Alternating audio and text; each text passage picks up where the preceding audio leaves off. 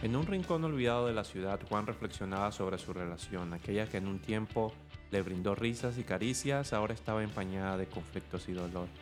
Las discusiones eran constantes y cada vez se sentía más lejano de su pareja, atrapado entre el amor que una vez sintió y la realidad actual que vería. Mientras las hojas caían a su alrededor en un parque tranquilo, un anciano percibió su angustia y se acercó curioso. ¿Qué pesa en tu corazón, joven? preguntó el anciano.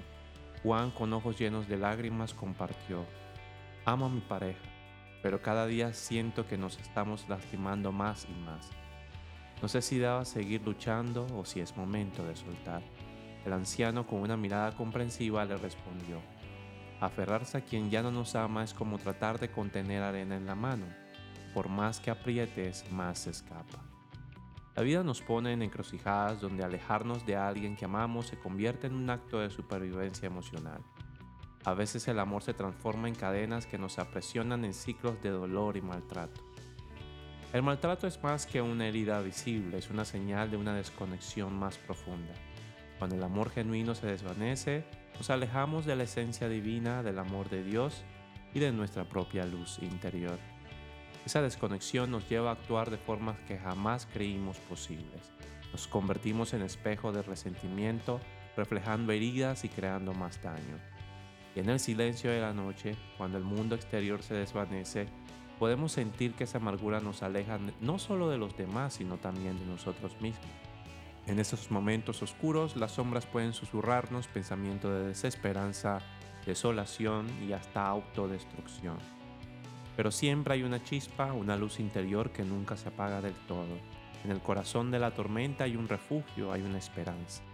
La clave está en reconocer las señales y emprender el camino de regreso hacia uno mismo.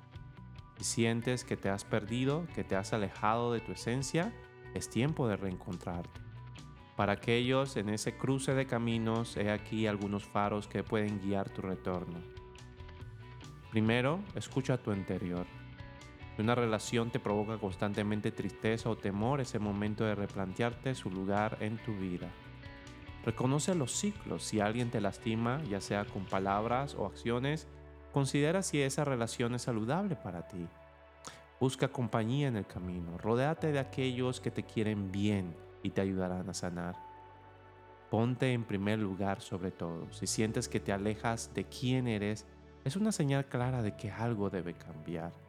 La travesía hacia la paz interna puede ser ardua, pero es el camino hacia una vida en comunión con uno mismo, con Dios y con los demás.